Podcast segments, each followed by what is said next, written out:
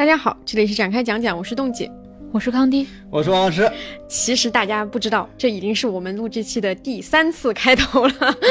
所以现在我们就是整个是一整个就是强强行强颜欢笑的状态，然后把同样的话再说第三遍。至于为什么要录三遍，就不解释了。反正这一期节目是我们的第五十四期长节目，然后这期长节目是我们呃想要做一个比较结构的一个策划吧，就是呃因为最近看了一些新电影嘛，然后也有新的纪录片在上线，呃也觉得他们之间。间可能有一些相同，或者说是很有意思的一些部分可以拿来讨论，啊，然后这个策划的题可能我们叫做中国导演的红蓝药丸。嗯，红蓝药丸就是《黑客帝国》里面那个红蓝药丸。呃，红药丸在电影里面意味着那个摆脱母体、摆脱幻觉、走入真实的世界的选择。然后蓝色药丸呢，意味着说你要待在虚幻世界，保持一种幸福，但是可能是一种无知的幸福。对，然后再提一个就是补充的一个小小小小的那个信息，就是我们现在的这个录制环境是我跟阿康坐在王老师对面，然后王老师刚刚就说，因为我们俩今天穿的衣服，你你来说吧。一个人穿的是芭比风格，一个人穿的是潘生风格。对，因为芭比里面大家可能不知道潘生是谁，潘生就是孤注一掷，什么还不知道潘生是谁？这个已经二十亿票房的电影没有去看吗？为什么觉得芭比要比潘生？就是就是大家都知道，对对对，嗯嗯对，因为 Barbie 是一个比较标准的一个符号嘛，大家都知道，对，尤其可能对我们听众来说，对，然后所以我们这一期可能就会有一些这样的对比，比如说像这个蓝色药丸，像刚刚王老师提到的这种，嗯，沉溺在原来的那个。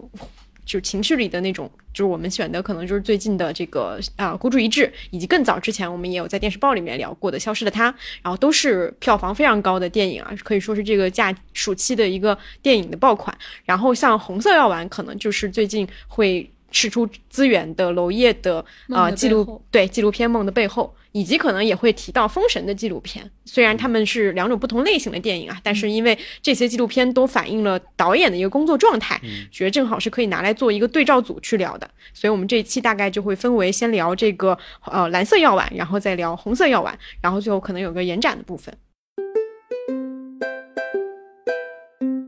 先进入第一部分啊，就是讲这两个电影，就《消失它》，我们之前具体已经聊过它的呃内容的部分了。然后孤注一掷的话，其实我们会觉得它，因为这是一个可能在单从文本层面上来讲，其实漏洞百出的一个电影，我们会觉得就是单单独的去聊它，就是意义不是很大了。我们就整体把它放到一个序列，比如说为什么我们觉得这两部电影会有很多的相似之处，相信也不是我们。单独这么觉得，大家都在觉得说，哎，这两部爆款好像在今年这个夏天引发一些情绪的讨论，是有很多的背后的原因的。我们可能就主要从这个部分去展开，中间可能就会涉及到举一些例子，就会涉及到剧情。嗯嗯，依然是那个建议，这部电影跟《消失的她》一样，如果你好奇，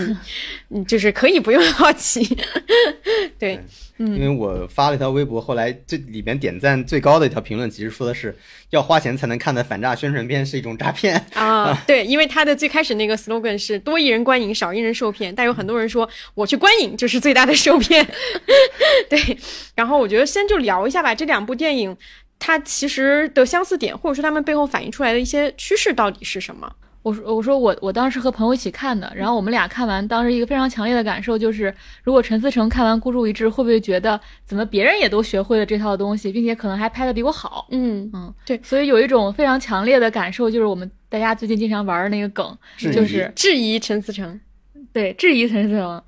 理解陈思诚，成为陈思诚。陈奥说超越陈思诚。对，甚至我还觉得这里面还有一层情绪，是我觉得我们曾经刺杀过陈思诚，就是在 我们当年那些个春节档的时候，我们不是还甚至想叫对那个标题，因为它是跟《刺杀小说家》同时上映。但那一次我感觉到大家对《唐探》系列，大家已经觉察到它有点不对劲了。嗯。然后，所以我觉得那个阶段其实是刺杀陈思诚。嗯。然后后来又变成了。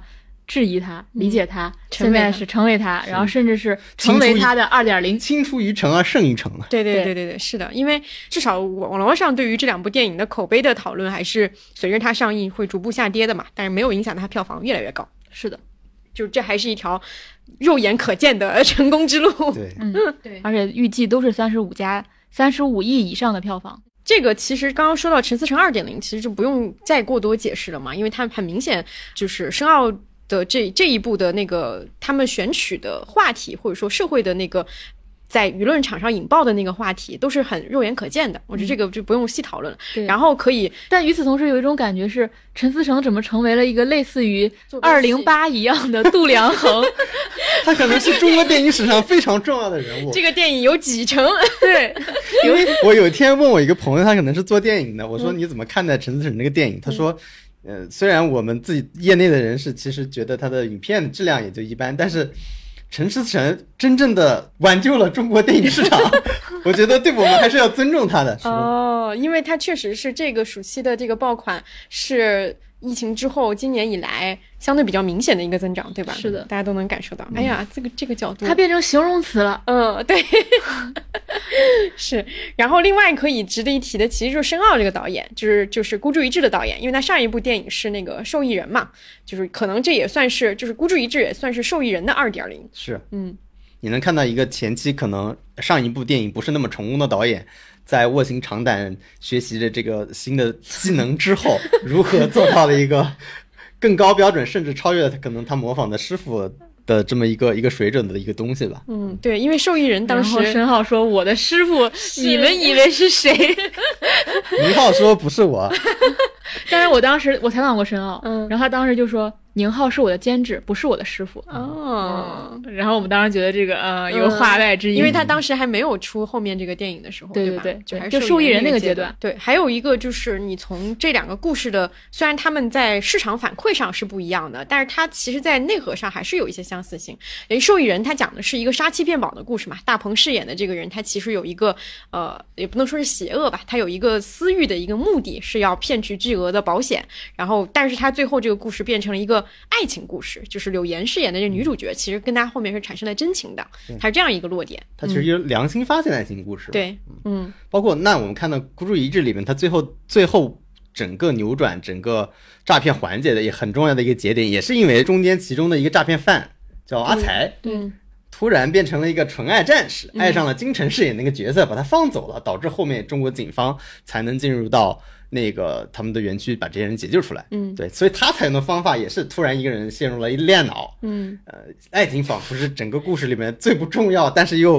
被人拿出来当做工具的这么一个东西，在里面起了转折点，对，转折点，我真的觉得爱情好惨啊，爱情现在只能这样出现了，被被导演利用，对对是的，就是因为饰演阿才的那个人是那个孙杨嘛，他在过春天里面是那个男主角，所以他那个角色，我看到后后面的反馈，观众反馈。其实对这个角色的印象都还蛮好的，是。可能就是因为这一笔，就是那种本来是一个灰色地带的人物，然后呃，或黑色的人物，然后一下子因为纯爱战士就从角度，我觉得就是导演在后面，他是可能觉得这些人物实在太单薄了，嗯，我就硬添两笔，我怎么添，我就把这个添上我觉得他一笔给阿才添了个爱情，一笔给王传君添了个女儿，对，这两个这两个都非常的工具人，就就像你写了一篇稿子，你的你的编辑来说，这个告诉你说这个人物复杂性不够。然后你又不想认真的去改这个复杂性，你就给他添了一笔，这个人最后又变成突然变成了人性的闪光点，嗯，就写了一句。对，这个确实是从深奥的序列来讲，还是有一些它的贯穿之处的。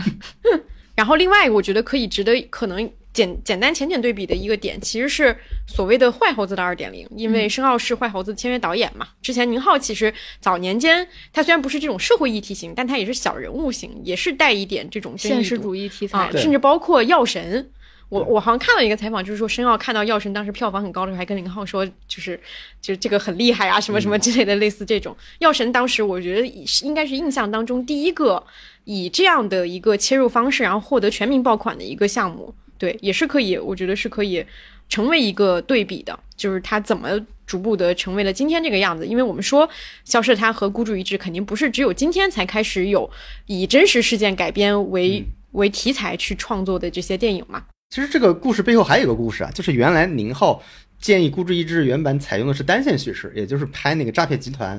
比如说拍潘生和安娜这个两个人如何通过他们的比如说斗智斗勇，然后幡然醒悟，去从这个组织里面逃脱出来这故事。但是后来申奥他会觉得这样不够全景化，就你能发现申奥拍这部片子有个非常强的目的性，就他的目的就是为了产生较强的警示意义，嗯，所以他添加了一个。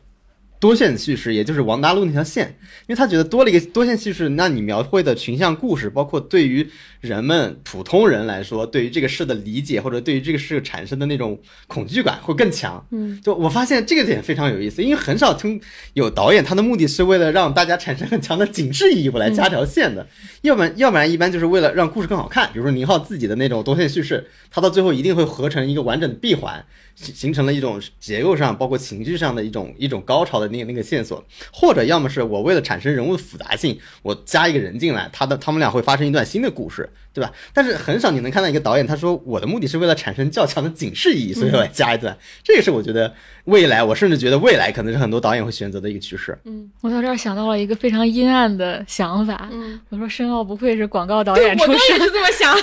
我刚也是这么想，因为申奥他爸是也是广告导演嘛，就是我感觉他是有一些。很明确的，因为广告的诉求就是就是要告诉你的观众你在传达什么，就是很直接明确。那我突然想起来，大学上过广告课，嗯，广告课里面广告想说服人就有好几种。第一，恐吓，就是说服你的受众，其实有很多点。我就记得有一点是恐吓，对，什么早上一起来头发没了，对，然后拿出一瓶洗发水。那我觉得都说得通了，说得通了啊，连起来了，对，连起来了，对。然后我还想的一个点，其实就是类似于像《药神》，或者说我会想起韩延的那种绝症三部曲的那种电影，就是他可能就我没有那么，人家叫生命三部曲，你说绝症三部曲，坊间都是叫绝症三部曲。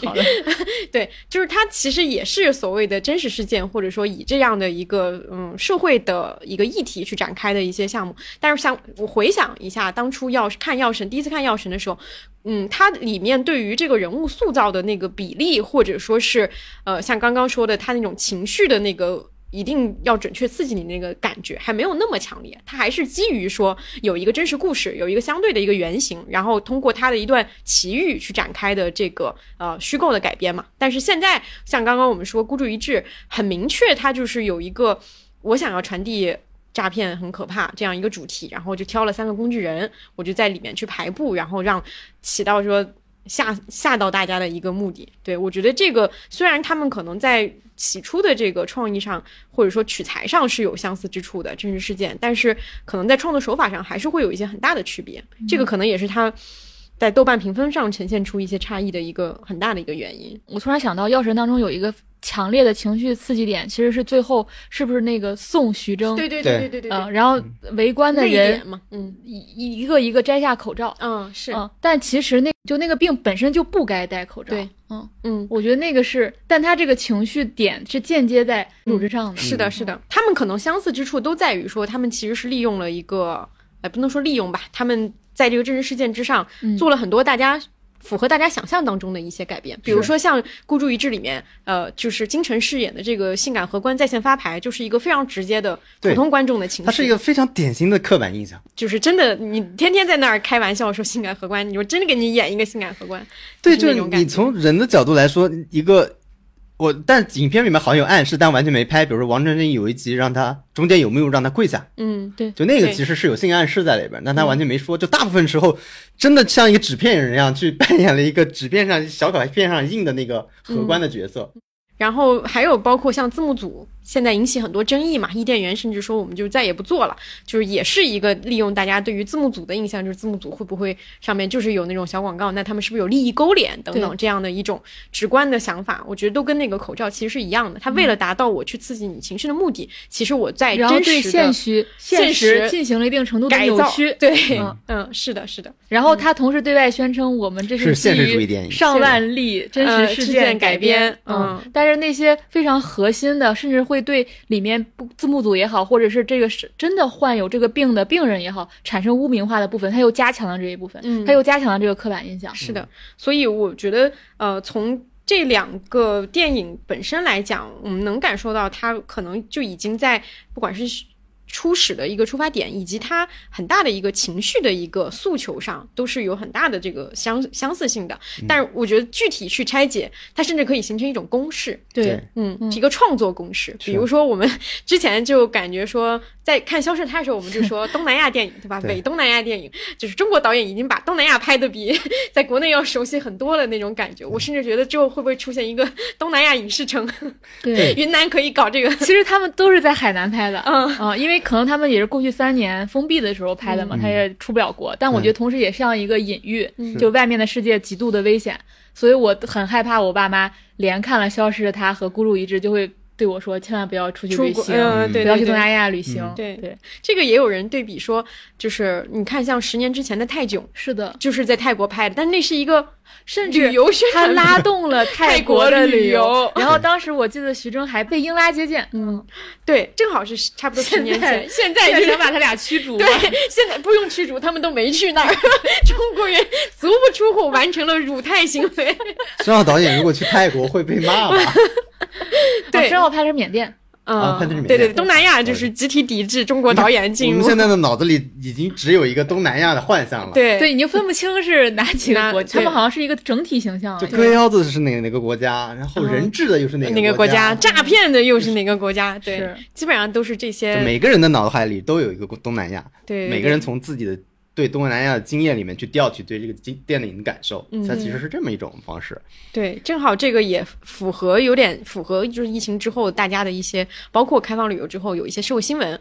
对，因为这些新闻片段在抖音上是非常红的，嗯，所以有的时候我觉得一个很奇怪的景观就是，当一个电影的片段和一个。真实世界的片段，他们同时出现在屏屏幕上的时候，你有时候分不清哪个是真的，哪个假的。而且他们都在算法的这个锅里边，嗯，你其实很难说出谁制造了谁，最后分不出来是电影制造了抖音的这些片段，还是抖音的这些片段制造了这个电影呢？嗯，因为他们都建立在我们对其他外部世界的一个想象上，然后我们不不停的创作我们的作品，又增强了这种想象。对对，那到底什么是真实的呢？对，因为消失它其实也是那个什么泰国杀妻案嘛，对吧？他也是发生在境外，就是整整体感觉就是你你去到了这些地方，这些地方就会很凶险，要么改腰，要么被还套上套上那个黑布带走，然后你就进入一个 诈骗团伙被压榨什么类似这种。是，这是我觉得很有意思的现象。包括热搜以前上热搜，我觉得最离谱的是就是你他发一个谁谁谁杀了谁，嗯，你看是一个电视剧的情节，对对，就是电视剧的虚构和真实事件。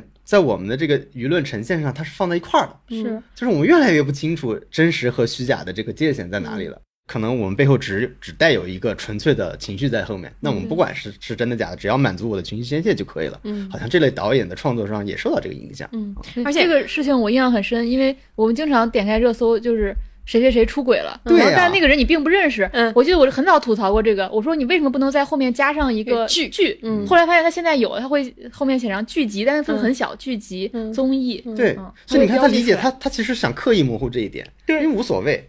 对对，很多情绪宣泄的人说出轨，真实的出轨和剧里的出轨有区别吗？那他都是为了他去骂或者是宣泄他那种所谓对于小三也好，对于不忠诚也好的一种情绪而已。然后说回东南亚电影这个点，我想提的一点就是，其实为什么放到东南亚也有一个，就是他们的类型元素，就是在这种类型的电影里面，大部分都会出现呃凶杀或者说是暴力情节，但是这个东西就是大家都知道在。境内是拍不了的，拍不了的，对，所以你只能放到就这个。其实，在电视剧里面之前也一直有，就是包括像香港电影，有些电影后来也放到金三角啊，什么类似这种去讲什么毒枭啊。然后像电视剧里面也有那种，就是讲一个黑帮讲毒枭，你没有办法在国内语境下讲的时候，他就会挪到那边去。但是你会发现这两个电影的不同是，他们其实已经完全就是有点进入到东南亚创作二点零，就是我已经完全不仅是为了规避某些东西而放置到这个。地方，而是我就利用在这个地方，哎，国人真正有感的事件，我就再去生发。反正我们地方就是人很多，东南亚也有大量我们的人，有大量的这些事件在里面。对，就突然发现这个地儿还挺好的，就是一个创作富矿了，竟然变成 是。我就甚至在想说，是不是现在有一批导演都在蹲守着东南亚耸动的社会新闻，想着我怎么改编一下？不是，嗯，对，前段时间不是有那个马尔代夫还是哪？对，我想到那个啊，币圈那个就是会传说啊，就是那个就就一对情侣被被被杀的那个东西，不是有很多传闻嘛？那我觉得肯定也有人觉得这是一个很好的素材。对，我觉得东南亚成为一个创作富矿，我觉得还有一点是跟它的这种热带风情，就它天然就有视觉色彩上就很饱和度很高，就你拍出来画面它本身就是带有一种悬疑和推理色彩的。对，是的。但是再对比一下，就是以前这种风情是一个 宣传导向，现在就是一种对对，以前是客感导向，是是。以前可能是一个就是那种放松的小妞电影、旅游电影，对喜剧喜剧电影啊，现在是犯罪犯罪电影、悬疑悬疑电影 是。然后另外还有一个。这个公式里面的一个点其实就是奇观，像我们之前在消失的他那一期聊到的时候，就会说它里面就是人质的那一场戏嘛，那场戏真的就是我当时其实没有完全完完全没有预料到会有那一场面。对，你能发现这些奇观都是在一个毫无逻辑的情况下出现的，就它是突然出现的，好像它放到那里位置就是说我这我想有一个奇观我就放震慑你一下，对，它对故事情节对于故事走向没有任何的。推动作用，嗯，对，包括像《孤注一掷》里面，其实它就有两两场比较明显的暴力戏嘛。一场是潘生刚进去的时候被教训，就是他因为他想要跑，想要走，被教训，然后揪他耳朵的那一幕。对我真的，我当时看的，嗯，我真的觉得这个在没有分级的情况下，我作为一个成年人，我真的已经没有办法看那个情节了。是对，我以为比如说正常情况下，他会到一个位置为止了，他不会持续的给你呈现那样的画面，他居然持续了那么久，嗯。对，就包括后来说的金晨被那个竹签去掐指甲的那一段，其实我也觉得也也很，还有打断腿，因为它会有一定的时长，有一定的特写，对，嗯，然后有音效，对，就假如说我这个情节就是必要的，是。我是不是有其他处理方式？是，嗯，所以你不懂，就是有时候你觉得咱们的审查，你该该发挥作用的时候，对，因为我在看无审查的，比如说国外的一些片子的时候，它也有暴力，但都没有我像看这部电影，它说这种暴力这么的让人。感受到那种恐惧和那种呃难受，只能说他的暴力就是为了暴力而诞生的。嗯，他完整的呈现了那个暴力所所所给人带来的那种疼痛感和恐惧感。嗯，这个其实还是确实挺挺吓人，就是不仅是小孩儿，成年人看都会有一定的心理影响。所以我觉得，就像刚才王老师说，如果申奥的目的就是恐吓，那我觉得他创造了一种类型，就是国民恐吓电影。嗯，包括我觉得《消失》它也带有这种恐吓特征。嗯，你会发现这种恐吓当中有一个非常重要的要素，就是它整个的故事逻辑就是受害者个人负责制。就是比如说，为什么王大陆那个角色要设置成一个？他是因为贪婪，嗯，他不是因为贫穷，他也不是因为我走投无路了，也不是因为我无知，也不是因为我心机闭塞，因为我是个有学历的、有智慧的人，或者我是个很孤独，对吧？或者是很孤独，或者是我就是不，我是一个老年人，我玩不懂互联网，我被骗了。他这些要素全都剥离出来，他只写说因为贪心和不甘心。嗯，所以你会发现这种恐吓电影就是它的结构是完全隐形的，就是你看在《消失他》里面就是。富家女，你被杀是因为你恋爱脑，嗯，或者是你爱上了穷小子，你活该。然后到了孤注一掷，就是诈骗被逼到自杀，是因为你贪婪，因为你没有自控力，嗯嗯，我觉得他就这样形成了一个恐吓的效果。对，然后同时他又达成了一种效果，是观众庆幸说，我觉得我没问题，所以我就不是我，不是我，对我只要不这样，对我就我就没事儿，不去点那个花花绿绿的广告，我就可以了。你看这个人挺傻的，对吧？还好。这个人不是我，还好这件事儿发生在国外。我走出电影院的时候，我是安全的。对，是的，国外这个点我也想提的一点，就是我觉得很有意思的是，《战狼》那个时候他给你的那个点是虽远必诛嘛，就是那种情绪。但是这个故事里面后半段，其实咏梅那个警察的角色去到当地，他是展现他的无能为力，就是他们甚至那个车差点被掀翻。反映出来就是说当地的混乱，对吧？我们在当地没有势力，那你就是要公民，就是要你要为你自己的安全负责。那怎么负责？大家就是说，那我不出去，就像那个点一样，就是我不点那个花花绿绿的东西，那我不迈出国门，我就不会遭遇这些事情。它其实都是一种往内收的一个保守的一个心态，而且把这个责任就分摊到了每个每个观影的人自己身上嘛，就是这样的一个逻辑。其实也是有一种转变在的。对。所以另外一个刚才提到暴力，我其实还有一个观点，就是我觉得这部电影真的是应用这种结构，运用这个话题进行合法的去展现这种凌虐的这种器官。就是我们刚才说的，很多时候这个暴力好像是非常随机的，毫无必要的，就是只是说我想呈现它，因为我想呈现出这种暴力带给人的痛苦，我就想呈现它。因为我们通常会认为一个人身上的暴力其实是有。特殊时机出现的，它是有目的性的。我我们会告诉你这个暴力是从何而来，如何在一个人身上的生长，然后我们如何才能消灭这种暴力。这是我觉得是我们对待一个暴力正确的态度，而不是说一个暴力呃无始无终，不知道从什么地方就出来了，无目的也无历史，我们好像完全没有办法办法去对抗这种暴力。你只能说单纯的造成这种恐吓，单纯的只要为自己负责，单纯的说。避开它就行了，嗯，就变成了一个特别特别简单的逻辑，特别简单，就像一个广告的逻辑，一个宣传的逻辑，这这这就是广告的逻辑，这是肯定不是电影的逻辑，对，因为我们的电影导演拍电影肯定不是说我想拍成一个像广告片，嗯，但是在现在的电影里就是有这样的趋势，可能对，比如说在这个情绪世界里，在大家看电影是为了吸收情绪的这种。观念下，那在哪发生，因因什么时候发生暴力都不重要了，重要就是我被欺负了。那首先，那这个东有没有得到解气？那贪婪的人一开始成功了，那最后有没有遭到报应？我的童年遭受了阴影，那最后报复回来没有？就你发现这些题材其实都是抖音上最流行的题材。我前段时间还看了一个抖音视频，就是一个女老板怒怼一个中层为什么被员工发钱没。给员工没有发发够钱，因为他明明比如说给员工发了一万块钱，员工说我只收到五千，然后他就拍的就是一个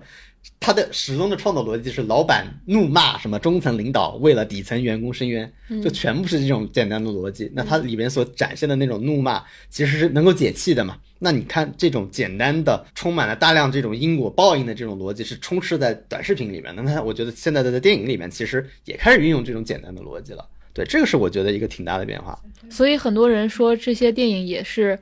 抖音电影。嗯，对，包括一开始那个王传君的人设的宣发，我觉得也也很奇特，就是一个。在电影还没有上映，完全脱离电影文本本身的一个人设，其实，在抖音上已经红了。嗯，就是很短的王传君拜佛的那么一个动作。他其实有个对比，先拜佛，然后完了以后还有一个就是抹脖子的一个动作，就类似于前秒就是我是一个虔诚的人，后一秒我就是一个杀人如麻的人。很多抖音视频的创作逻辑也是这个样子嘛？对，就是就是中间突然一个转场，对，就是营造这种反差感嘛。对，就是它是一个，因为我们原来觉得宣发的逻辑都是电影上映了，我一些。呃，比如说物料放在抖音进行宣传，但它其实是一个电影还没有上映，甚至是还没有上映之前很久就已经做出来的这种这种物料宣传，它其实已经脱离电影文本本身了，导致说好多人在没有看电影之前就已经爱上了这个角色，然后导致他去看电影的时候觉得这个角色原来他最高光的时刻就这么几秒。对，而且这两个情节他不是主角。对，而且这两个情节就是这拜佛那个我们不重要，不重要，对，不重要。然后抹脖子那个也完全不是说我要把这人杀了，就是不是那种。嗯，对他其实就建立一种新的逻辑在这里边，就是说我人物完全可以脱离我的故事本身而存在了。嗯，那它其实并不影响我的票房，甚至说我在抖音上得到点赞量跟我的票房最后变成是正相关的。嗯，那我觉得未来会有会有大量的人先去创造这个人设。嗯，就是会会有大量的人因为这个人设去电影院去看这个故事。那我们从从创作逻辑来说，那导演会不会更重视人物和故事本身的勾连性呢？就我们确实不需要创造一个真实东南亚，我们只需要创造一个幻想的东东南亚。幻想东南亚跟这个人物设定之间其实没有什么本源的联系。我就想到娄烨花了那么大劲去塑造张颂文，塑造张颂文和那个时代和那个地方和广州那个地方的关联，他所做出的努力就是一个所谓现实主义的努力。但现在导演好像其实不需要这些了。嗯，因为如果我从功利的角度来说，我一个人设就能。跟我的票房成正比的话，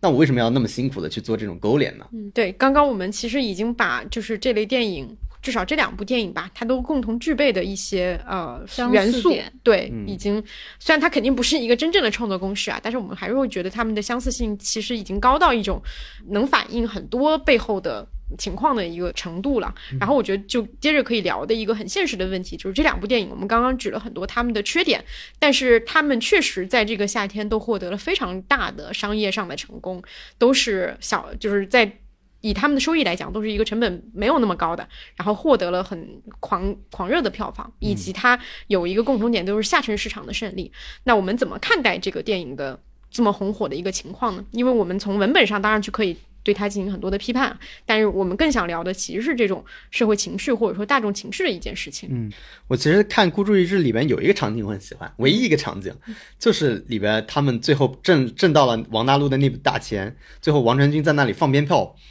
背后开始了宴会，然后最远的地方有一个放烟火，因为他们是根据你的赚了多少钱放烟火的嘛。因为那个场景，我就突然想起来，《风雨风雨云》里面也有一个场景，就是张颂文他们最后成功了，他在会所里面、浴室里面开香槟，就一帮男的裸着上身开香槟的场景。因为那个场景是特别有代表性的，那个年代的所谓的男性企业家或者男性的官商勾结的一个典型性场景，就是会所嘛。那我突然看到孤注一掷的时候，我就突然想到那句说：“一代人有一代人的成功，一代人有一代人的命运。”就是那一代人，比如说张颂文的命成功，就是一个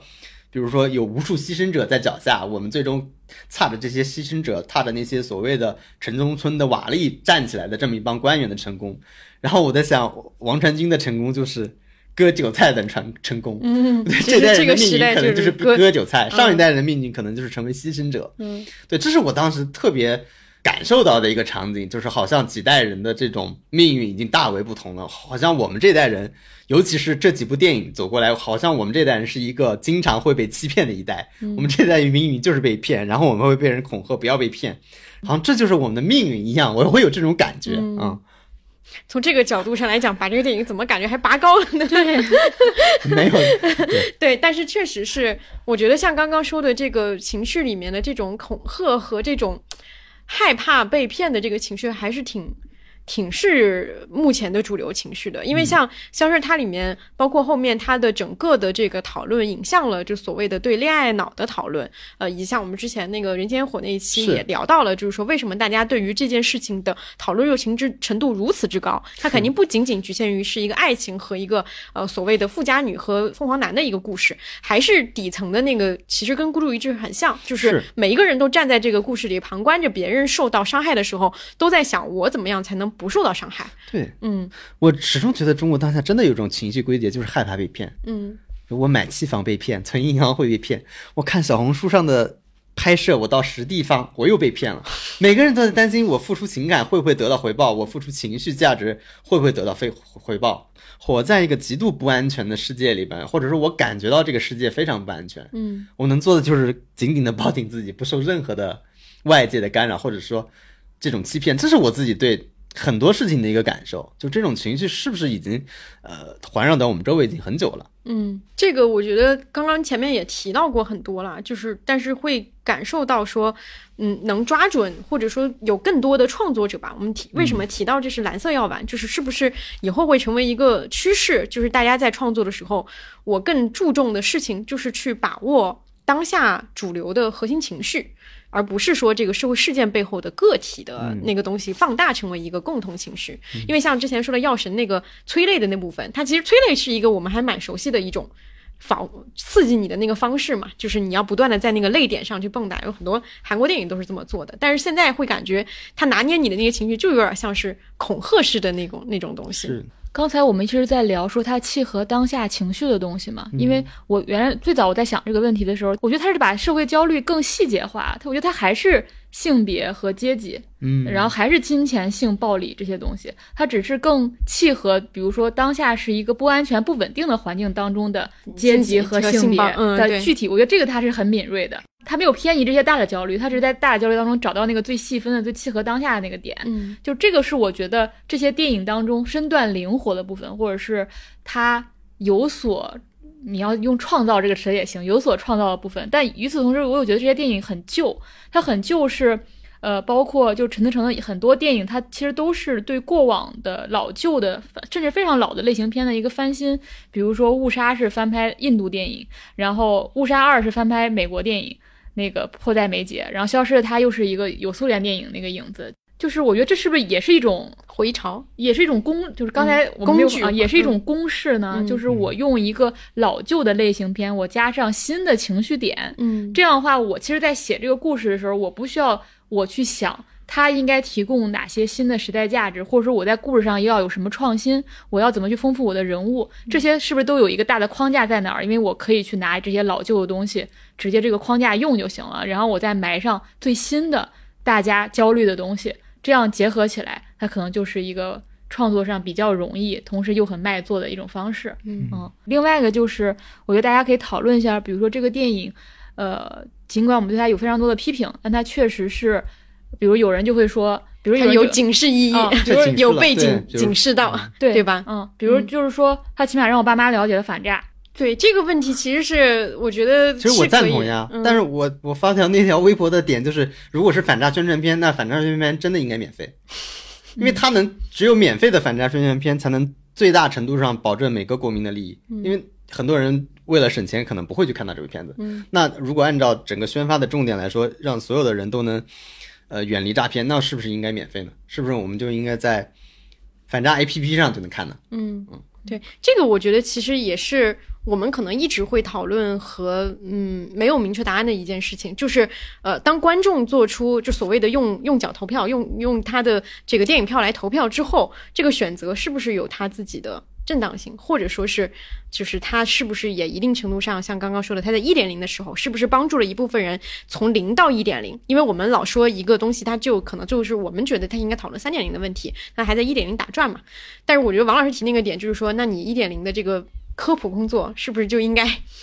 不是以商业的方式去完成的？我觉得这也跟产品类型有关系。当你接受的你你的可选择范围里面，其实并没有多样化的选择，而只能有这样的选择的时候，我觉得它可能还是一个不太公平的事情。就是有点像我们之前聊到说，当一个电影或者说一个作品，它承载了多样的。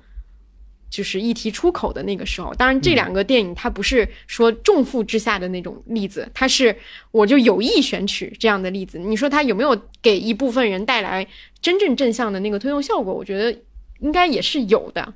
但是有也有一种可能是这些议题或者说这些教育应该由另外一种方式去承担。嗯嗯，这个其实也是我想说的。就就一方面，我甚至觉得所有的主旋律电影都应该。就是纳入社保，嗯啊，因为他如果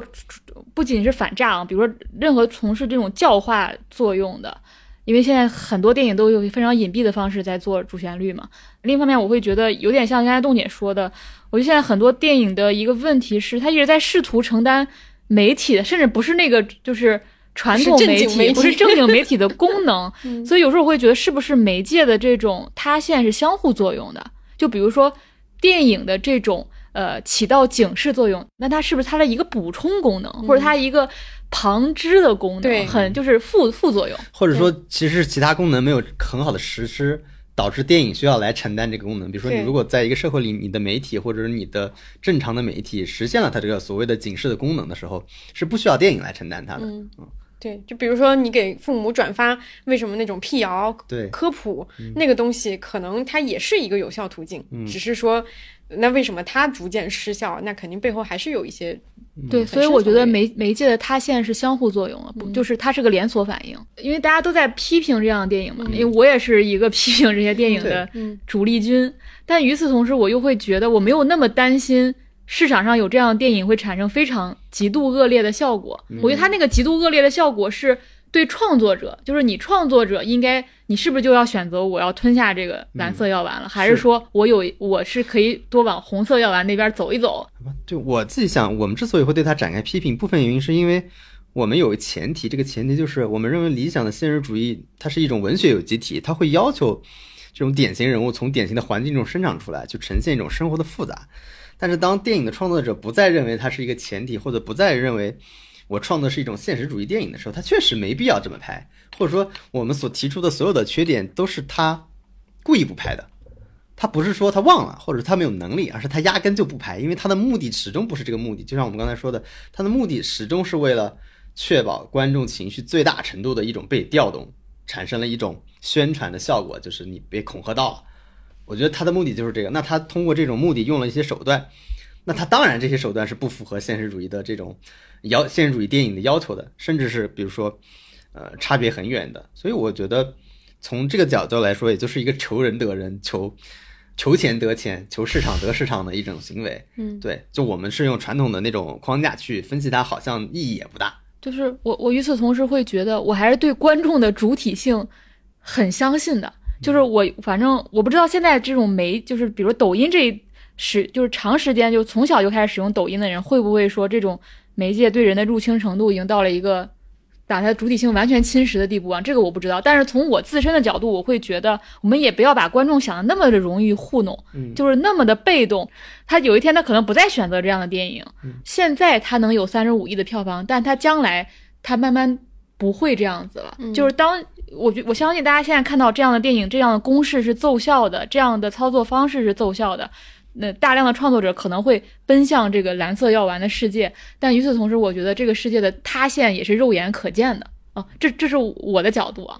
对我我的感受是，我不知道到底五年之后蓝色药丸到底会是什么。嗯，因为我的感受是，这个东西它变得还是很快的。虽然我可能没有阿康那么乐观，觉得它会变，呃，好，或者说是变得更有理性一些吧。就像是就像我觉得唐探对。他就在第三部的时候被我们识别出来了。就是我觉得他就像陈思诚的那个莫扎特系列，嗯，就也没有卖座。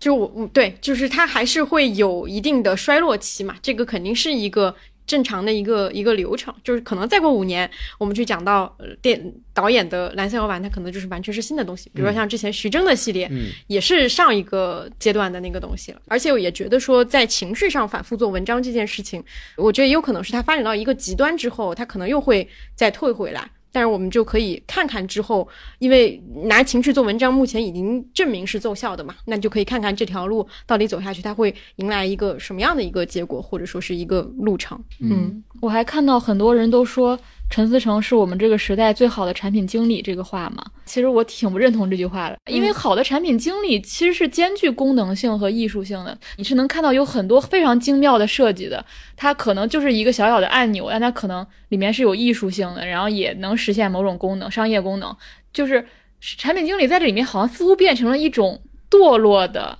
纯商业化的代名词。我觉得好的类型片导演都应该是一个产品经理。我觉得这个事情可能有一种版本，就是娄烨说，就是观众是二流观众，那可能在这儿的产品经理就是二流产品经理。就或者这么说吧，就是如果说好的艺术电影，可能他的导演应该是一位艺术家，那好的商业电影，他的导演就应该是一个好的产品经理。嗯，所以不应该说陈思诚是我们这个时代最好的产品经理。那你这个时代，这个时代出问题了。这个时代当然是出这些问题。对对对。我还有一种强烈的感受，就是我会觉得我们一直在跟陈思诚赛跑，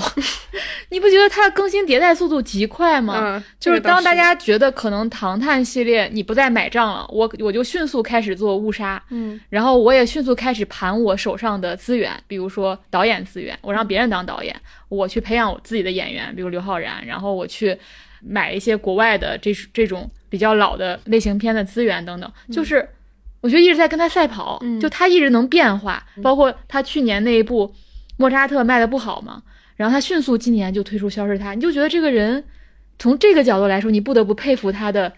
这种精明算计和迭代能力和迭代能力，还有这是产品经理，就是你跑不过他，小步快跑。对，是的，这个也很有意思的是一个点是，我觉得有一点是当时看完消失他看到有有一朋友写的，就是说很鼓励创作者。向陈思诚学习，学习的可能就是这种迭代速度和他对自己创作的自信程度，对吧？很有可能在这个层面上，他确实具备一定产品经理的心理。真是在用互联网思维做电影呀！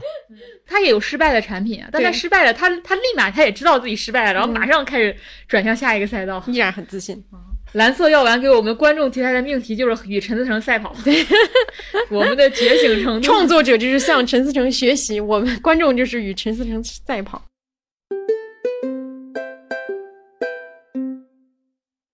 现在我们刚刚聊完了这个蓝色药丸的部分，我们其实就可以再聊红色药丸的部分。呃，因为这一部分我们前面也提到了嘛，肯定要聊的比较核心的一个重点就是娄烨的《梦的背后》这个纪录片，因为它记录的是他拍呃《风中有朵雨做的云》的一个过程。我们可以先聊一下这个纪录片，大家在看的时候有没有呃印象特别深刻的一个场景，或者说某一个片段？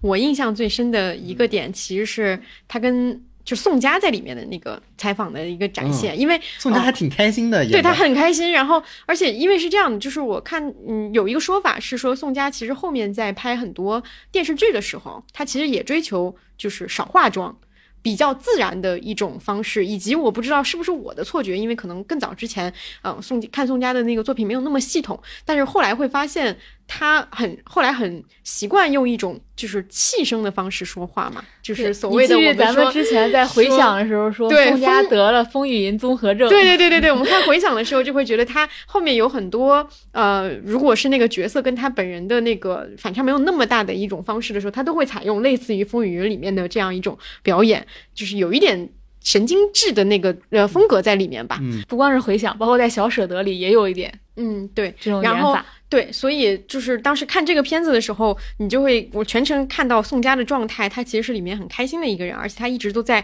站在娄烨那边，比如说你用票房去约束他，就是不太呃。不太不太好，就是不太适合娄烨啊。以及就像包括最开始那个镜头，就是他在那个呃化妆间的时候，娄烨不是告诉他说少做一些就是化妆的那个东西，嗯，让他多抽烟多喝酒。然后他就说，第一次听到导演有这么对我的这么要求，是因为娄烨追求一个人脸上要有自然的。瑕疵和自然的那个痕迹嘛，但是大部分的其他的片子，不管是电影还是电视剧，可能他都追求把你的脸弄得比较光滑平整。这个我觉得应该是，虽然只只有短短的这一个侧面，但是我觉得风雨云的经历应该确实影响了宋佳很多，他的不管是他的演戏的一个方式，还是他的一些其他的一些东西。嗯，这个是你能看到对一个演员的一个影响的。嗯。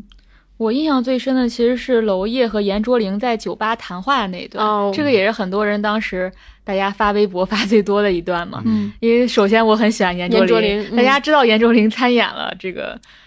《风雨云》嘛？因为他那个镜头非常少，他演的就是小诺的一个朋友，在酒吧里的一个朋友。然后我是觉得那个场景非常的微妙，大家在一个非常嘈杂的酒吧，然后也在拍摄现场，但是娄烨可以随时和一个演员谈论起非常。深入的，而且很艺术的问题，就是像谈起今天吃什么一样自然，嗯，然后包括你能发现和他合作的这些人，比如他的摄影师、他的摄影指导，非常知道他想要什么。所以他当时的摄影指导就总结娄烨嘛，他说，其实他早就想好他要什么东西，他一直在等待他想要的东西出现。因为整个这个片子在前半程，首先这个片子我觉得大家都可以认为它是一个关于娄烨是怎么工作的一个展现，就像，就是大家是。是从这个角度来看这个片子的，而不是从一个传统纪录片的角度来看。然后我就觉得前面你一直在觉得娄烨是非常自由的，你们会有这种感觉吗？甚至你在听他描述某些指令的时候，你也会感受到一种模糊性。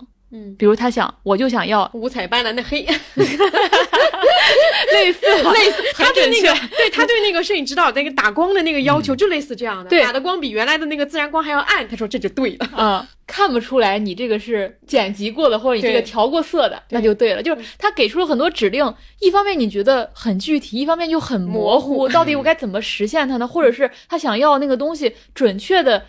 说法是什么的？因为因为很多那个字幕组在配上中文字幕的时候，都得加很多括号，把娄烨省略到那个词补充上去。就是我前面一直觉得这个东西好像，如果我是娄烨的工作人员，我就在想，哦，我怎么接受他这个指令，然后我翻译成一个我能理解的，并且把它做到。但是到那一幕的时候，我发现，哇，他身边的人超级懂他。他其实早就想好了，他只是给你的这个指令，可能你觉得听起来玄玄乎乎的，但是他一直知道自己要什么，他在等待他要那个东西出现，甚至说他，我觉得他那个等待的过程，就是等这些演员也好，或者是这个剧组的人也好，进入到他那个状态，进入到他那个角色的过程，等于说我知道我想要什么，但是这个等待和你们自己摸索这个过程是必须的，我就在旁边等着你们慢慢进入状态，因为我直接告诉你就是我要那个东西，你也达不到。你就得有这么一个进入的过程，呃，很多导演在等一个结果，但是娄烨在等一个过程，因为这个过程对了，所有的结果都是对的。嗯，我觉得这个总结非常的精确，就对娄烨的创作方法以及他在片场作为一个导演的工作方法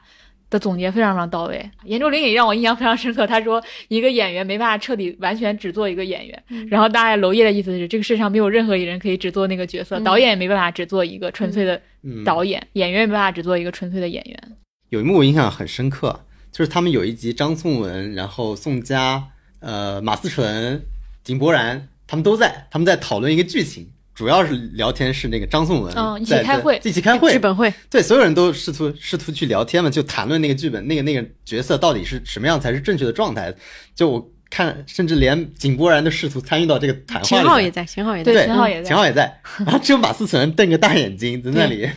听，就非常好玩。然后我就产生了疑问。然后其实你看那个纪录片最后结尾的时候，有一个马思纯的镜头，他跟助理还是镜头说：“他说我觉得我没有演够。”嗯，我当时就在想，那你是哪里没有演够呢？就你没有演够的部分，或者你觉得不？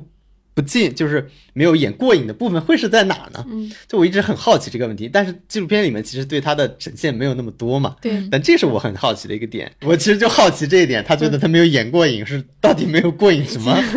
我觉得有意思的也是，你从另外一个角度讲，因为《今日纪论》拍摄者是娄烨的呃妻子嘛，马伊琍嘛，然后你能发现他选取的到底谁在接受采访，或者说谁在表达什么，这个背后也可能还有另外一层，嗯，我懂更深的意思，就比如说有一些演员为什么他的受访的那个镜头这么少，嗯。他肯定有可能是他就是没有受访，那他没有受访，是不是他跟这个剧组的风格，像刚刚小康说的，他要去理解那个东西，他可能就没有在那个轨道上。娄烨在等那个过程，他没有那个过程，他去戛纳参加红毯了，所以他不在这个过程里。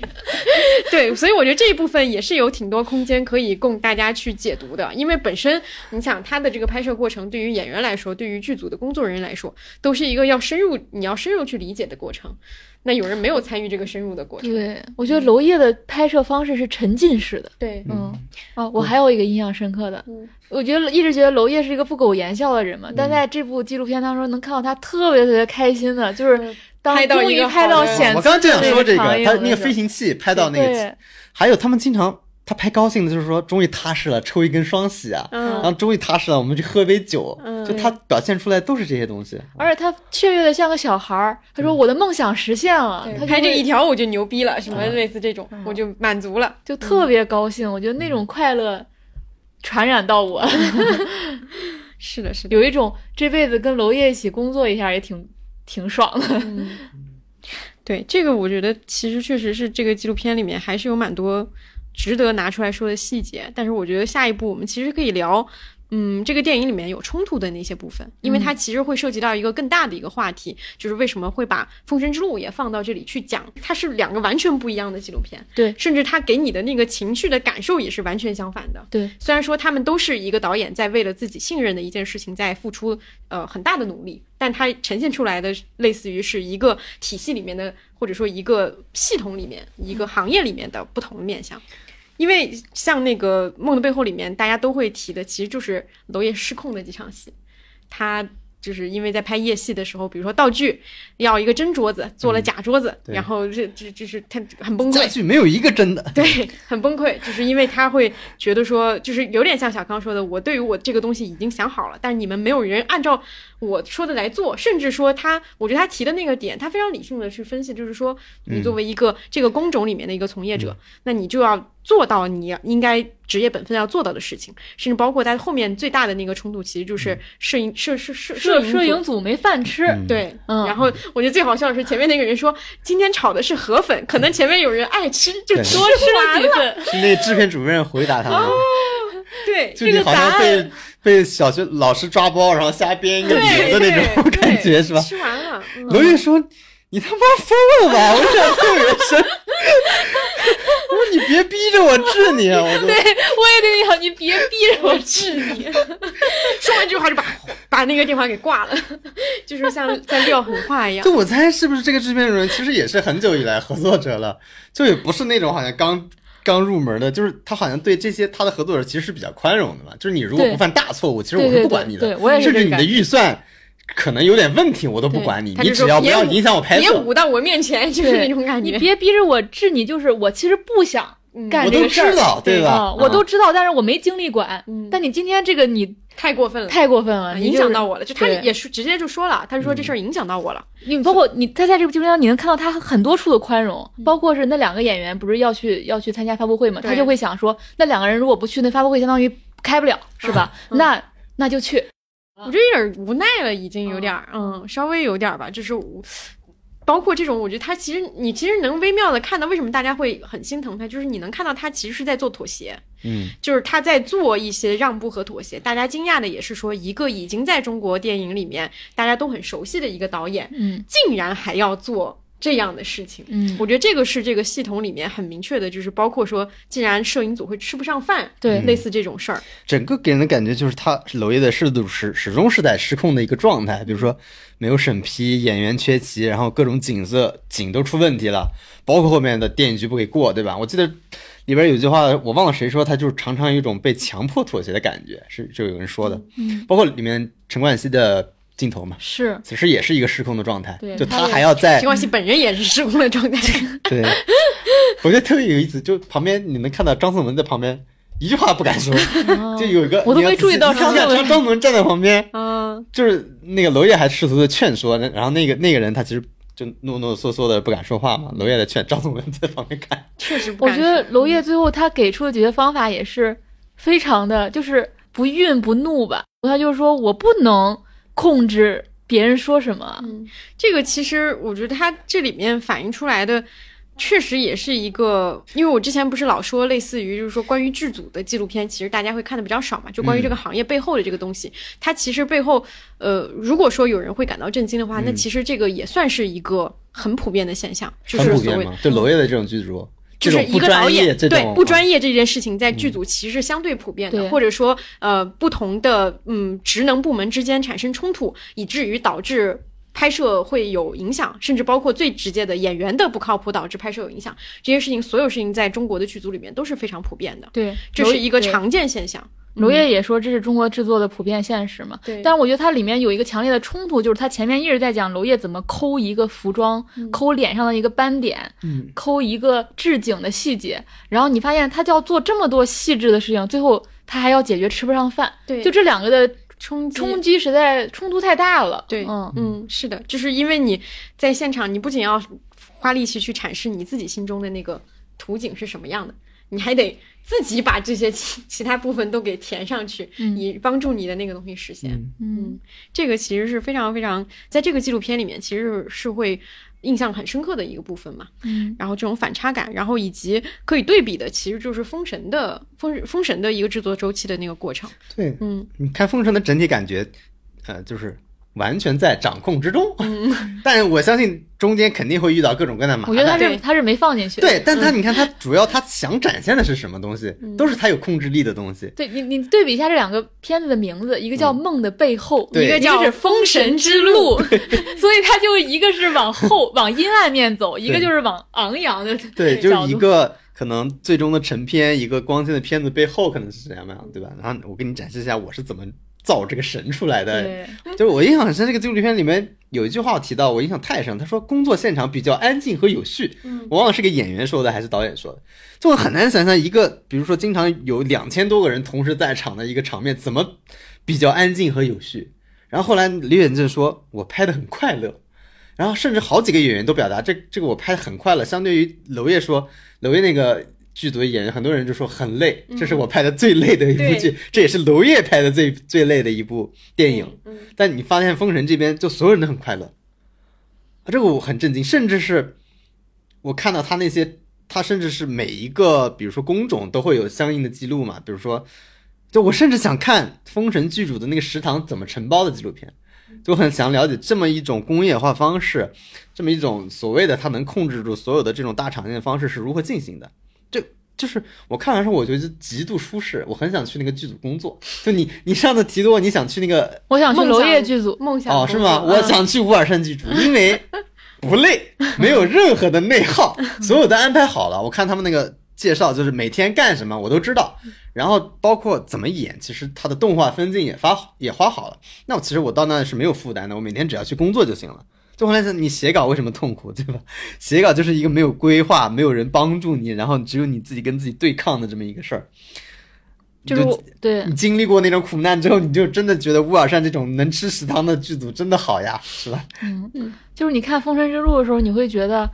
他只展现特别工业的部分，我觉得是他刻意找的角度。然后一看《梦的背后》，就是。几乎没有啥工业，嗯，全是靠我娄烨一人撑着。就是你看那个 草台班子，草台班子就是这个世界就是一个巨大的草台班子，形容的就是梦的背后的现场。然后你看封神，就是哎，我们怎么雕梁画柱把一个东西搭建起来，特别的有结构，就是那种。对，虽然遇到了一一万个问题，但每一个问题我们都很好的解决了它。对，嗯嗯，是的，就是这两个对比还是非常对直接的。像王老师说，封神就是控制，梦的背后就是失控。对吧？对，包括娄烨在里面，他也直接谈到了就是工业的问题嘛。他说，其实就分为三个台阶，嗯，就台阶第一个就是你要有基本的人文和价值观水平，然后第二点，你要是懂。整个的制作流程，嗯，就是你你虽然在这个位置，但你要知道整个流程是怎么样的。然后第三个更高的要求就是你要知道这样一个导演是怎么工作的，对，这样一个摄影师是怎样工作的。他说咱们的普遍情况就是第一个台阶都没达到，这就是我们中国电影制作的普遍现实。那个我相信《封神》里面他也有也有一第一台阶大量没没迈过的问题。对对对，但我觉得他可能有他自己的一套管理办法，对设置了一个好的制度，对去怎么规避。嗯，是，包括像那个，我看到有有有那个一个文章说，那个郭帆去探班那个封神的时候，都会被现场的安静震惊。郭帆是操操盘过《流浪地球》这么也是大的。一个片场的一个人是，嗯，我觉得乌尔善他的特点就是娄烨可能发现这个问题，但他其实没有想根本去真的我要去解决它，对对对，毕竟不是一个大的剧，对，但是你要真正做到工业化，尤其是你想做在乌尔善在做完《寻龙诀》之后，一五年你想做《封神》这么大的一一个，尤其是三部曲这样体量的东西，那你必须把工业化提升，对，你不解决你是没有办法完成这个事儿的。所以我觉得他其实是想好了这件事儿，然后完全以一个。比较稳定的方式去解决它了。嗯，我觉得有意思的一个对比，其实，在《梦的背后》里面，娄烨有提到一段，他就说：“我不觉得这个事情如果是一个商业片，它就是另外一套方式。”嗯，就我忘了他说的是人物创造还是什么了。他就觉得说，你拍所有片子不都得要求这个东西吗？但是像我们刚刚前面分析的那些东西也好像像嗯。娄呃，像那个沃尔善和郭帆也好，我相信对于他们来说，他们的命题可能商业片真的就是另外一种操作方式。我印象很深刻的就是孔大山说郭帆说的嘛，那你在这里做电影导演，就是你要有百分之多少是跟电影无关的东西，是跟电影无关的东西。我觉得娄烨一定不这么认为，一定觉得跟电影有关的东西。那他虽然跟严卓林说你不可能纯粹做一个导演，但我觉得他心里坚信的是，我肯定要有至少有百分之六十七十的比例，我是要真正去回归到电影这部分的。我哎，我我感叹的就是说为。什么这个工业的人没有能够像我这样把这个比例放到真正的电影上？嗯，但我觉得可能像沃尔善们和郭帆们，他们就已经认清了这个事情，并已经开始做出一些符合他们想要达到的那个大片或者说商业的那个目的去做的一些制度性的东西了。对，嗯，我觉得从这个角度来讲，你可以说娄烨才他的剧组也是一个控制的剧组，他甚至更控制的剧组，因为我的。我这张桌子的要求就是我导演本人要定的，但在一个真正工业化的一个剧组当中，可能这张桌子不属于导演控制的，因为我们有同事去过陈耳的剧组嘛，他的剧组特点也是特别安静，但他那个安静不是因为井然有序，而是因为一个导演高度的控制力，就是我要让所有的人都跟我一个风格。嗯，我觉得刚刚聊到了工业这部分，其实也可以聊，主要是梦的背后啊，里面一个。大家也很关注的一个问题，就是他最后的部分其实是他拍出来、拍完了、杀青了，他也很高兴。他们杀青的时候，所有人都穿的跟娄烨一样，对。然后进入后期剪辑，然后送审的那部分，然后也是大家会关注很多的，因为它里面有个经典，也不是经典对话，就是反复被大家提及的对话，就是他跟制片人的对话。他就说：“那如果是这样的一个结果，就是审查的结果，那我就不上。”然后制片人说。大家还要吃饭，大家吃不耐安。对，奈安说的，对，以及我不知道这个能不能放进去。我觉得还有一个，他这个纪录片很好的一个点是，嗯，有人真正看到了说所谓的审查意见是怎么被传达的，就是你去到一个政府机关的办事部门，领个号，像去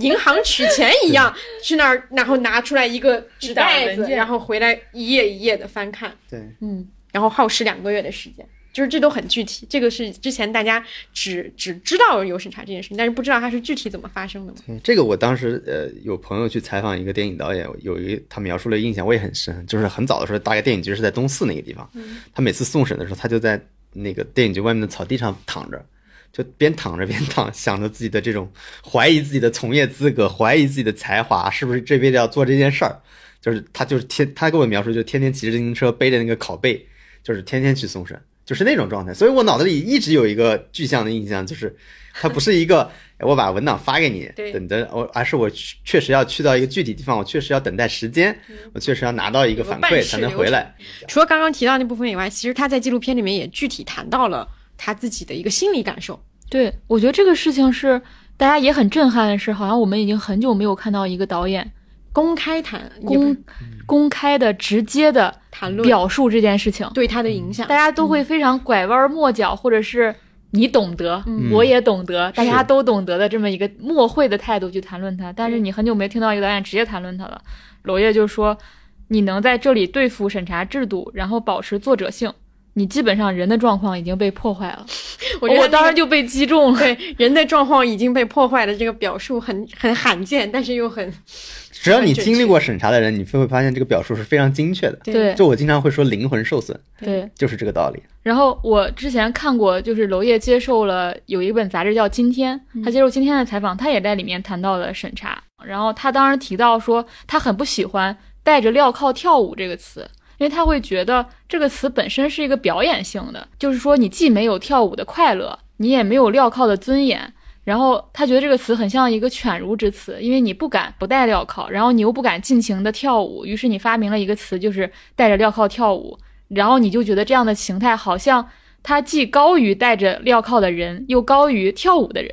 就是在那个采访当中，娄烨也谈到了就是风雨云的审查特点，然后他继而就谈到了他对审查的一些观察吧。然后我觉得这些观察是非常准确的。就比如他提到说，风雨云的审查让他意识到说，我们这里的审查具有随机性和随意性，但这种随机性和随意性，它同时跟商业市场的准入概念进行了一个结合。你不能单一的用创作自由这么一个单一的词汇来进行跟它对话，因为它是一个复合问题，它里面有。问题有经济的问题，也有市场的问题，所以你在面对的是一种整合性的一个审查方式。那你的直观感受就是好像一会儿松了，一会儿紧了，一会儿这个可以，一会儿这个又不可以了。嗯，我觉得这个他的这个发现，我觉得是很准确。就以前我没有意识到说它是一个复合型的，就是是一个多方的利益交缠在一起的。对，所以我们单一从某一个视角其实搞不明白这个事儿。对，嗯，有时候可能某个视角占了上风，这是他说的一个特点。另外一个他说的一个特点是。我们的电影审查好像还停留在蒙太奇阶段，然后就是所谓的蒙太奇阶段，就是说我可能会让你删掉某个镜头，或者是某个有符号性质、有隐喻性质的画面。对，啊，但是他说，那这个审查就相当于停留在一个符号学阶段。但他觉得现在很多电影已经超越了这个阶段，但我觉得他其实指的是他自己的电影，啊对，其他人没有，其他人没有，因为因为娄烨的他的风格是一个。就他的美学本身就是这个电影的表达，比如说为什么他一定要拍显村那个场景，他一定要当时的化妆是那个样子的。你你们有没有注意到说里面他说服装你可以不完全，比如是八十年代的衣服，你可以不完全是八十年代衣服，只要像只要像八十年代就行。因为他说我拍的不是年代，而是时代。对，我觉得这个就是从美学层面我就定义了我要拍什么。所以你删掉我某个镜头，你并不能改变我整个的美学表达，因为我是个一连续性的。是，嗯。所以他就说，他说他们私下就开玩笑说，其实已经挺幸运的，因为我们还没有进入到美学的阶段。那美学阶段可能就是我直接说你这片子太晃了，你这个调子太暗了。他说这个是更可怕的。嗯，但是他说其实以之前也存存在过美学阶段的审查，比如说他当时的苏州河就被认为太阴暗了，太压抑了，就整个的色调。呃，比如说风雨云，他要拍的娄烨要拍的是一个。官商勾结的影片，那官商勾结的影片有一个基础概念，就是我一定要拍到官商色交易。他说，那这个从美学阶段就已经开始了。比如说，我一定要拍显村，我一定要拍它跟 CBD 的关系。比如说，你这边是城中村，但两步路下一个镜头就可能是 CBD，他们是同时出现在一个时空当中，挨得非常非常近，但是可能中间的那个经济发展水平是差了几十年的，但它却同时存在在一个城市当中。他说，这个就是。重要的，然后包括这三个人的人物关系，宋佳、秦昊、张颂文，他其实就代表着官商勾结嘛，因为是一个官，一个一个女性，然后一个商，是女性即是时代的牺牲品嘛。对，然后包括那个马思纯演那个角色，他不是有两个爸爸嘛，嗯，一个是官爸爸，一个是商人爸爸，他就代表着官商勾结，就是他所有里面的故事的设置，整个的美学的设置都是符合他要表达这个主题的，是，所以他就觉得说，如果你要说你要让我修改。张颂文饰演的那个官员形象，就是官员形象不能是这样子，这就是我不会改的东西。那我就等着，等着有一天你可以接受。但如果说你说我拆迁的部分我拍的太暴力了，我要把那些类似于那些暴力景观删掉，那我可以删。比如说你要让我拿掉显村的镜头，那你拿掉的话，我觉得我这个电影就不必要上了。是啊，因为我最核心的那个东西。对，就没有了。因为显村就是推动娄烨创作最原始的一个动力，对，因为他想表达的就是这个土地上所呈现的那种历史的复杂和现实的复杂，都是在这个土地上呈现的。他表达就是一个我们的生存环境，我们在那个年代的生存究竟是什么样子的。那它都建立在这么一片土地上。如果确实这个拿掉了，这个电影就没有表达了。对我还记得印象很深刻的就是他这个电影当初在上映之前不是还有个风波嘛，还让他再继续修改。然后他在那个发布会上不就说我对此保持沉默嘛？是，其实我记得当时的时候，其实呃一在一个大家关注这个电影的圈子里面，大家就都印象很深刻，因为这句话，对，因为大家都读懂了，好像延迟上映了一回，对，嗯，对对对，大家都读懂了这句话，就是沉默背后是什么，是有很多懂的都懂的那个意思。但其实我对他前面就是我保持沉默前面那句话印象更深，他就说我希望大家了解这部电影背后的所有的信息，嗯。我觉得很少，因为大部分导演会把这些东西你隐藏起来嘛。对呀，他说的很明确，就是我被剪的时候，我就故意让你看出来我剪了，就是那个意思。对对对，就是我希望你了解到这些东西。但大部分导演其实他他不会站出来说什么东西被改动了嘛。嗯，对，因为现在其实导演已经不太聊这个话题了。我我觉得我觉得还我还很受触动的就是刚刚小康说他对于此地审查的分析。对，但这个事情你知道背后可怕的就是说，你就知道哦，他的一部分应该花在电影上的精力。用来琢磨这件事情了，但他真的琢磨的很透彻。对，嗯。然后我其实呃很早时候看过他给他写周迅的一篇文章，他在里面莫名其妙的谈到一个事情，我觉得也很像刚才王老师说那个灵魂受损嘛。他说，如果你特别别扭的在做着一件事儿，它很可能会带来一个有连续性不好的影响。嗯。然后你再掰回去非常非常难。对。所以你只能去找到你开始扭曲的那个临界点。我觉得这句话特别打动我，就是。我觉得我就找不到那个临，我觉得我们很多人是找不到那个临界点的，所以就是人的状况基本被破坏了。对，嗯，好，我觉得我们刚刚聊到了很大的，就是这这个电影里面很重要的一部分，然后以及就可能会回到我们聊所谓的红色药丸，它到底意味着什么，或者说我们去谈论它的时候，为什么这个选择，嗯，看起来，当然了，就是梦的背后，我觉得有一个笑话，就是当时我们在讨论这个。纪录片的时候，因为它资源释出的那天晚上，我的豆瓣首页全是这个纪录片的各种，就是人在标记看过，然后发表评论。但是，你，就有个人说，就是你觉得这个好像很很热闹了，大家都在讨论，但点进去豆瓣就只有三千人看过，这大概就是一个红色药丸的处境吧。它不仅是观众的处境，可能也是导演的处境。就是我们其实，在谈论它的时候，它已经是一个非常非常小的一块地方了，所以它也是一个。稀有的选择，而且有可能之后不像那个蓝色药丸的选择，可能会有更多的人愿意去做陈思成，对吧？成为陈思成，但是那可能就不会有人说我要成为娄烨，或者说这这一条路可以想见的是非常难走的一条路。嗯，我刚才看了看，好，现在是一点一万人啊看过啊，那也我们太渺小，同温层就是厚了五厘米，差不多就这样了。嗯，其实我看这个片子的时候，我同时在想说。就为什么只有娄烨？就是他给大家呈现出了一个状态，好像他是一个独唱者，或者他是一个孤军奋战的状态。然后我在看今天这个采访的时候，我觉得那个作者写的那个导语也非常的悲怆。他就说，娄烨好像在这个斗争当中总是。扮演一个先锋者的角色，比如说我们看日本电影或尤其是韩国电影，你会觉得他创作者是团结在一致的，就是我共同应对一个状况。包括我们看现在好莱坞大罢工也是嘛，嗯，就他好像是创作者们结合在一起，我们共同应对一个我们所面临的困境，不管是薪酬的问题还是审查的问题，总之我们是团结一致的。但首先我们没有这样一个团结，然后另外是在探索某些题材的时候，你好像也没有看到第二个或第三个同行者。就一直他自己在拍他那种类型的片子，是嗯。另一方面，他还提到说，好像本来应该由知识界提供的这种思想资源也不也不到位，就可能以前应该会有一些学者去研究审查的问题，对吧？而不是去总结这些美学的学者去进入了审查专家团，对对对。就你发现这些东西都不到位，最后他就变成了一个人在做这件事情。然后娄烨自己也谈到说，他说其实如果有第三个。第四个就是独唱者出现的时候，第五个人、第五六个人都不需要独唱了，他可能就变成慢慢就可以合唱起来了。就是他说这很简单的一个道理，因为获利的不是第一个人、第二个人，是后面更多的人。所以我觉得我们目前能我能想象给到娄烨的支持其实是舆论支持嘛，就是你比如说刚才那些支持都没有，那你是不是说你支持下第一个人和第二个人呢？你帮助一下第一个人、第二个人呢？这个可能是。能能做到的事情吧，嗯，以及我还感觉到就是他自己也会觉得他自己有点被迫在这个位置上，对对，成为这个位置，因为他觉得。其实他希望的是我用我的电影去跟观众交流，我不需要我自己成为一个就是社会活动家。嗯，比如我通过公开谈论审查的方式和这个社会建立互动，我是应该用我的作品去表达东西嘛，而不是说用用这种言说的方式。但他现在就被迫的，好像是我甚至觉得，知道娄烨在怎么谈论这些问题的人，比去看他电影的人要多，甚至比如我。我当时这个资源出来之后，我第一步先去看了《梦的背后的纪录片》，而不是重新去看了一遍《风雨云》。对对对对对，嗯，我觉得这就是他刚才说那个问题，我们跳过了电影，他跳过他的文本，去讨论他，让他介入社会，在做这样一件事情本身，已经比这件事情要更像一种行为艺术。对对对，就是这种感觉。对你做这个事情，比你的艺术本身还艺术，还艺术。嗯，是的，我觉得这个是，嗯，所说的这这一条路的选择，它可能并，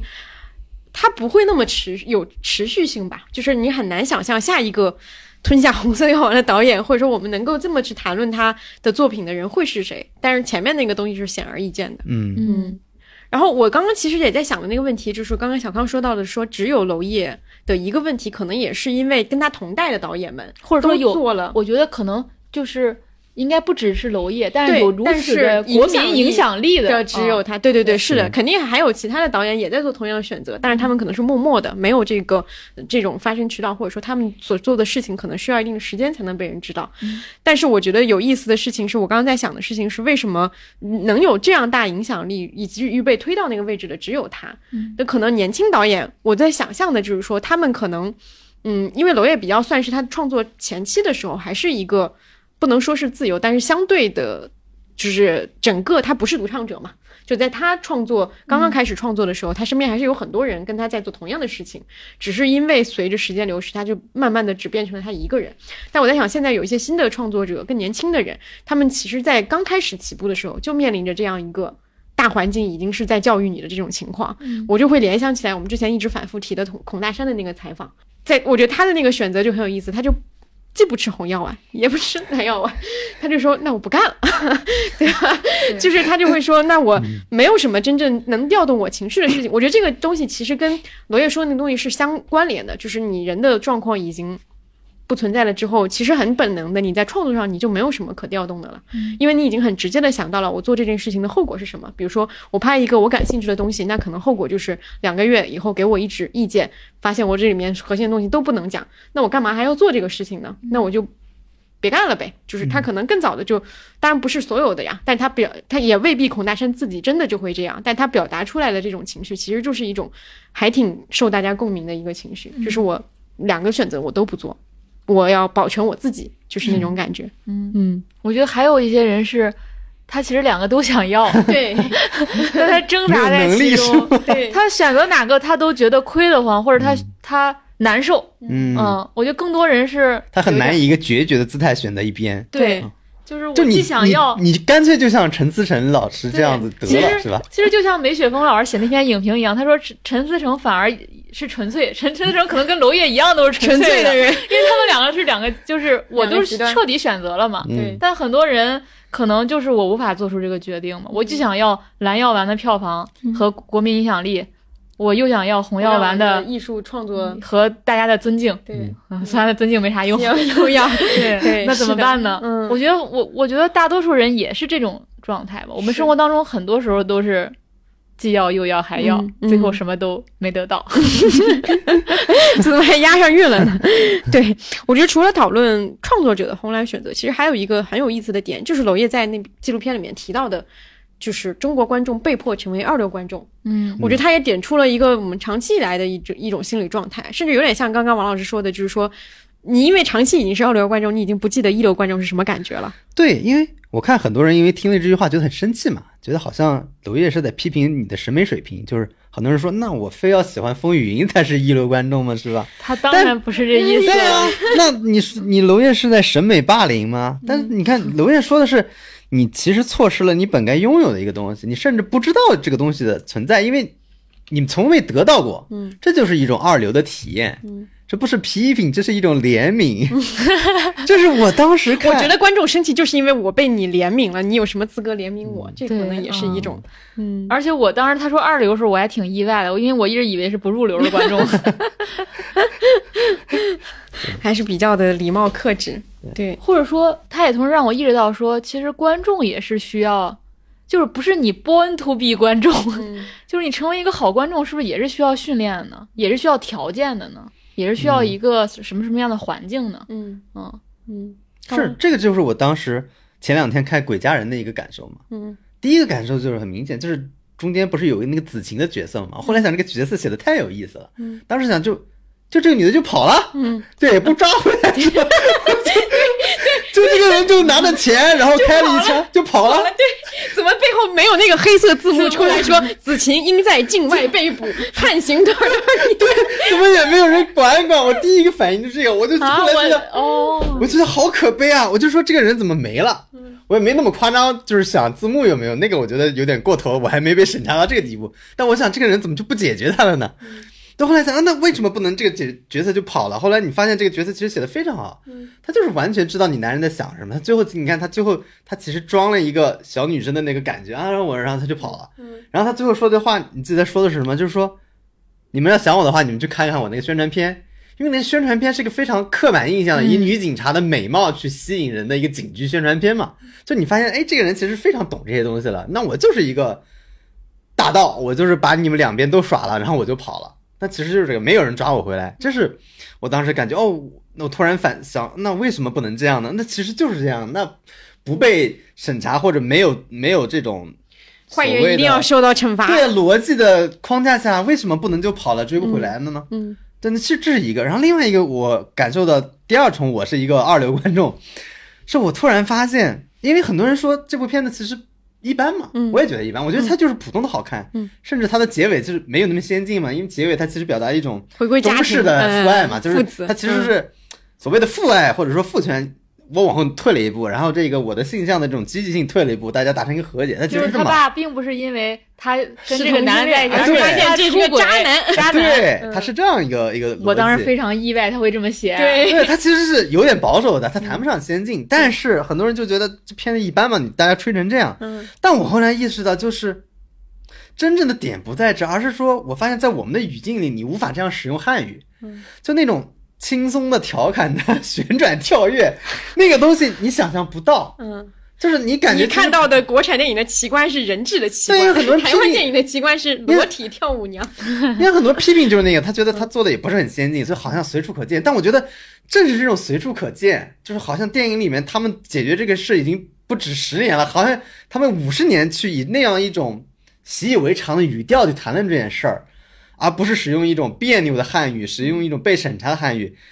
我们这里没有办法谈论鬼鬼，没有办法谈论同志，我们没有办法谈论冥婚。嗯。我们甚至没有办法谈论上一个是上一辈子，我是你一条狗，我猜测这个可能也谈不了。对，就是你发现如果把这些去掉的话，我这部电影就没有了。我后来是这么想，但我觉得说起来有点绕，但是我就觉得我的某方某方面的体验就是被禁止了，导致我没有办法像可能很多没有被禁止的那些观众真正的感受到这种微妙表达里的快乐。就我真的很喜欢他们那种表达，我后来能感受到一种，比如说里边，尤其是台湾人骂人，我就特别喜欢听台湾人骂人，就那种 干，还有那那个他的口头禅是什么？不敢相信，就是完全是这种非常非常细节的表达，能让我感受到这种体验。这个时候我就能就真正的感受到娄烨所说的二流观众是一种是什么？是一种体验。我觉得，就是我完全是没有办法去享受那些。呃，曾经被禁止的那些体验了，我就感受不到真正的，呃，我们大声说说同志的议题，我们大声说冥婚的议题，我们大声说鬼的议题的那种快乐。我理解王老师的意思，其实就是我有时候也会有那种感受，尤其这个感受是你在，嗯，我我记得应该不是在看这部电影的时候，很早之前就会有。我记得我们以前电视报也提过，就是你会觉得你在点评这个电影的时候。跟我有什么关系？就是把它纳入到我的经验里面去点评它，我真的配吗？就是那种感觉，就是它离我其实已经很远了。然后他要表达，他要讲的那个故事，也不是讲给我听的。我当然可以用我以前的观影经验去分析它，去点评它，但是我觉得意义不大，就是会有那种感觉。他他是在讲告诉别人一个故事，我只是偶然去看到它而已。就是我我觉得有一些表达，或者说有一些豆瓣的嗯短评，不是针对豆瓣的观众啊，但是会有那种很强的割裂感，就是你是一个觉得自己在受到一流文化水呃文化作品教育，或者说是受到观影经历很丰富的一个人，但是你在用你实际上身处在一个二流世界的环境里。有点眼高手低那个意思吧，你的那个评判和你的所身处的环境其实是非常割裂的。你在用你脑海里面适应的那个一流世界的标准去评价，但是你其实是在受着二流世界的各种压制，会有那种感觉。后来我们有人总结了娄烨被删掉到底是哪些部分嘛？其实你能发现他删掉了非常多的就是张颂文那些部分，就包括这个，就张颂文的情欲戏，包括是宋佳和陈妍希的那些角色遭受的所谓的羞辱和性暴力，也包括那个很。呃，就是最强烈的那个燃烧之后跳起来的尸体的场面嘛。你能想，我后来就想，其实这些确实删掉，它不影响故事的情节，甚至我看有些人说删掉了没什么关系。但是娄烨为什么特别重视这些被删掉的场景？比如说，尤其是那个尸尸体最后的场景，他同他其实写的是什么？在这么一个时代里，在这个政商勾结的环境里面，一个贪婪的人，一个真正的贪婪的人，当他的利益和生命安全受到威胁的时候，他是可以看着这个人活活被。燃烧和然后可以用乱棍打死他的，娄娄烨是用这种方法表达这个人的贪婪。的你在比较所谓孤注一掷里面，我们所谓呈现的贪婪，就你能想到为什么他这个场景是如此之重要了？就是还有什么能比这个东西更展现那个时代贪欲吗？就展现那个时代人和人之间关系，他们之间究竟是一种什么样的关系？就是所以这些场景其实它不影响故事的走向，但是它非常影响你对这个整件事的理解。这个是我觉得。呃，娄烨为什么会提出来很多细节删掉，或者一些你看似不重要的细节会删掉，会影响你的体验，会影响你，或者是使你最后被迫成为一个二流的这种观众的原因？就这纪录片最后不是还让这部电影上映了吗？嗯，我觉得里面还有一个非常重要的要素，就大家的解读可能就是娄烨妥协了，但是我觉得这个妥协当中有一个很重要的要素是他觉得这部电影是他所有电影当中以最终最就是他所有电影当中最应该在中国上映，给给。这个地方的人看的一部片子，所以他是愿意去做一些多做一些底线上的退让的嗯。我我刚才想到二流观众这个问题，我当时也转了那个叉老师的微博嘛，他当时就提到说，其实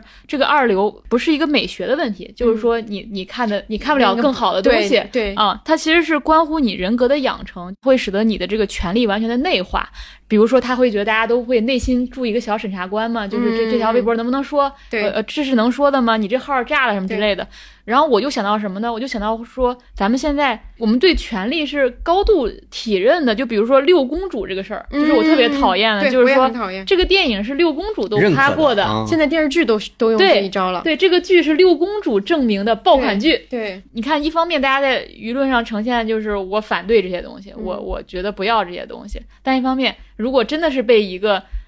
皇恩浩荡夸了，你又觉得啊太好了，太好了，太好了，就是你两个。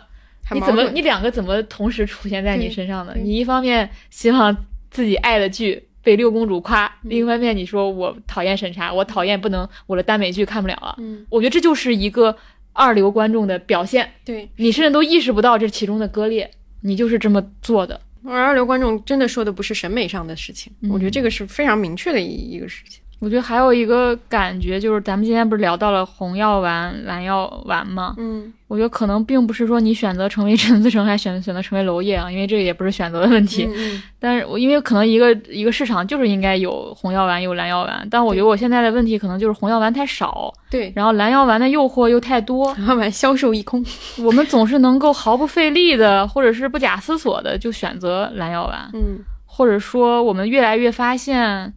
你根本不再进行选择，嗯，不再进行选择，也没有选择，你就滑向了蓝药丸。好呀，那我们今天的这个讨论就到这里。然后这个问题，我觉得它可能就像刚说的，可能再过五年看，它又会变成新的红药丸、新的蓝药丸，会有新的形态出来吧。然后我们也可以拭目以待。然后这期节目就先到这里，我们下期再见，拜拜。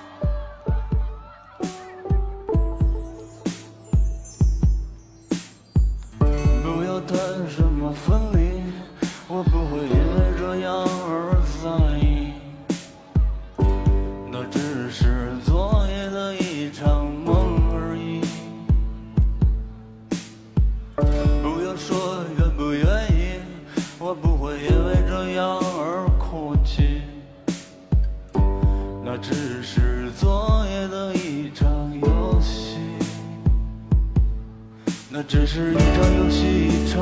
梦。虽然你影子还出现我眼里，在我的歌声中早已没有你。那只是一场游戏，一场梦。不要把残缺的也留在这里，在两个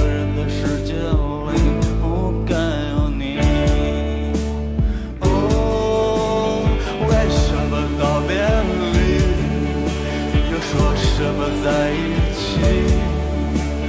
如今依然没有你，我还是我自己。说什么此情永不渝，说什么我爱。